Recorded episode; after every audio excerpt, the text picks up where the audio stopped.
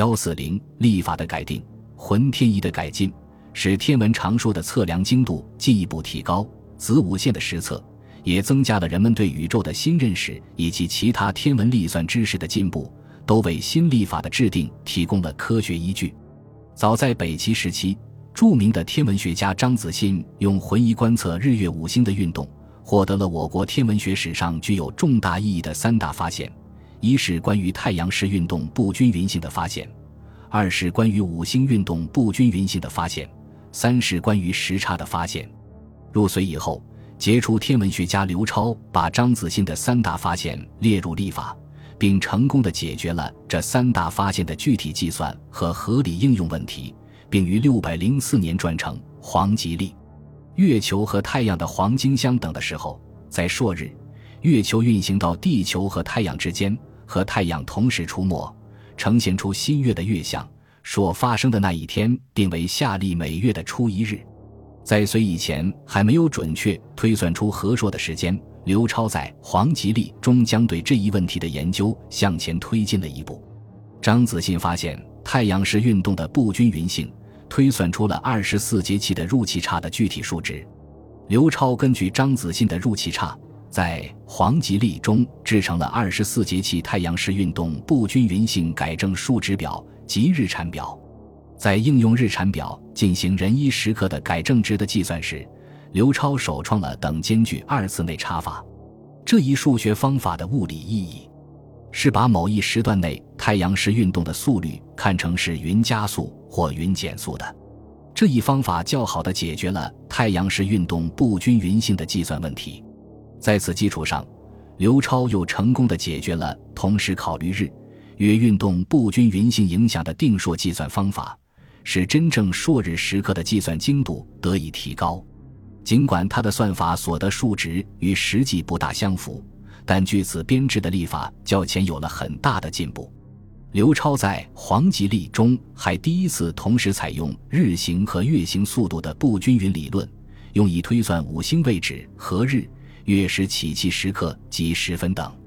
还应提到的是，刘超对岁差的认识也达到了一个新的高度。因为地球是一个椭圆球体，自转轴对黄道平面是倾斜的，地球赤道那里的突出部分受到日月等吸引，引起地轴绕黄极做缓慢的移动，速度每年五零二十四，约两万五千八百年运行一圈，从而出现回归年比恒星年短的现象。我国最早定出较为精确岁差值的是晋朝的禹喜，他测出太阳从今年冬至点到明年冬至点，并不是在原点上，而是每五十年冬至点西退一度，并指出始天为天，岁为岁，即较早的区分了恒星年与太阳年。之后，祖冲之首先用岁差改进历法，他实测的冬至点再斗十五度。认为不到一百年相差二度，得出四五年十一月相差一度。在刘超之前，历法给出的岁差值都是属于赤道岁差，是冬至点或夏至点及赤道速度的变化求得的。刘超为了求得精确的岁差值，测定了二十八宿的黄道度，并与东汉时代测定的数值进行比较，发觉其中有十一个宿的黄道度有了变化。因此，他指出岁久差多，随数而变，就是说，要精确推算当时日、月、五星离冬至点的黄道基度，不能根据过去的，而必须根据当时的二十八宿黄道来推算。如果要推算过去和将来的行度，则必须先按岁差求得那时候的二十八宿黄道度。刘超曾测得七十五年差一度的新岁差值，这与实际数值非常接近。而当时西方仍沿用一百年相差一度的数值，刘超还在推算礁石时，第一次考虑时差对礁石的影响，也就是在地球表面观察天体和在地心观察天体所产生的天体位置差，这在当时也是十分可贵的创建。刘超的《黄极历》和其他一些科学建议，因受到太史令张周旋和张斌等人的排斥，未能施行。但他对天文历法学的贡献是不可泯灭的。到唐代，历法变更了八次，但却有价值的历法是戊寅、麟德、大衍三部。戊寅历由初唐富仁君制定，并于武德二年颁行。贞观十九年以后，因采用戊寅历，连续出现四个大月，至麟德二年，李淳风以刘超的黄吉历为基础加以改进，制成并颁行了麟德历。林德利对连续出现的几个大月或几个小月的情况，采取了临时变通调整的方法，并在无中期的月份置闰月。开元九年，因林德利所推算日时不准。唐玄宗命僧一行重新制定历法，一行受命重造新历后，认真研究了我国历代的历法，又参考了当时天竺国的历法，在此基础上大胆创新，于开元十五年编制了当时比较先进的大眼历。大眼历最突出的成就是比较正确地掌握了太阳在黄道上运行的速度变化的规律。刘超在制定黄极历时。吸收了张子信的研究成果，提出在历法中改用二十四等分周天来定节气，得知每气十五度多。以前刘超也采用张子信的研究成果，但刘超所定太阳运行的快慢数值是与实际不符的。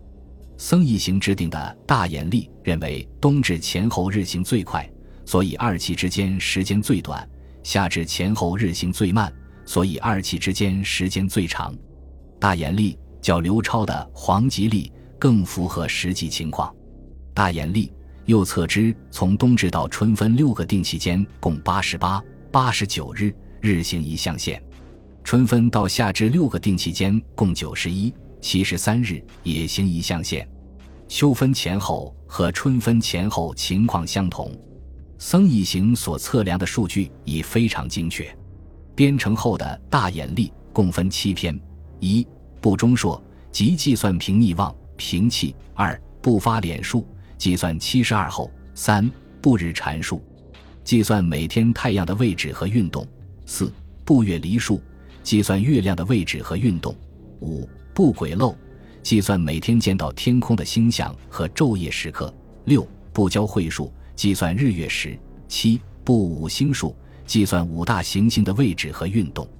一行创制的历法编定格式。一直为以后所遵循，直到明末西方隶书传入才有所改变。当时，日本留学生吉备真备把大眼历带到日本，在日本广泛流传使用，影响甚大。在我国古代，历法是封建统治权的象征之一，各地不能颁行与中央不同的历法。但到唐后期，由于藩镇割据，中央历法已不能颁行全国。这就为民间隶书编订流行提供了条件。在唐德宗建中年间，天文学家曹氏编成了一种简便易行的《伏天历》，他以唐高宗显庆五年为历元，以雨水为气手，又把数据化为十进小数，从而大大减轻了计算工作，所以受到民间的欢迎。从唐末到宋，流行了好几百年。由于天文学的发展，天文知识也得到了普及。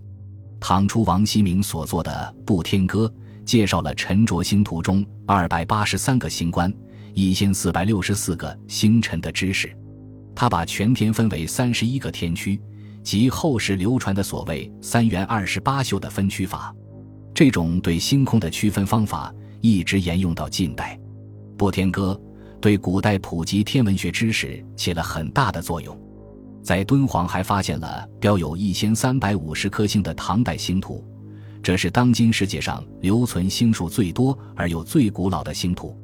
敦煌星图一九零七年被英国人斯坦因带走，现存英国伦敦博物馆。当时在日食、彗星等天象记录方面也十分细致和准确。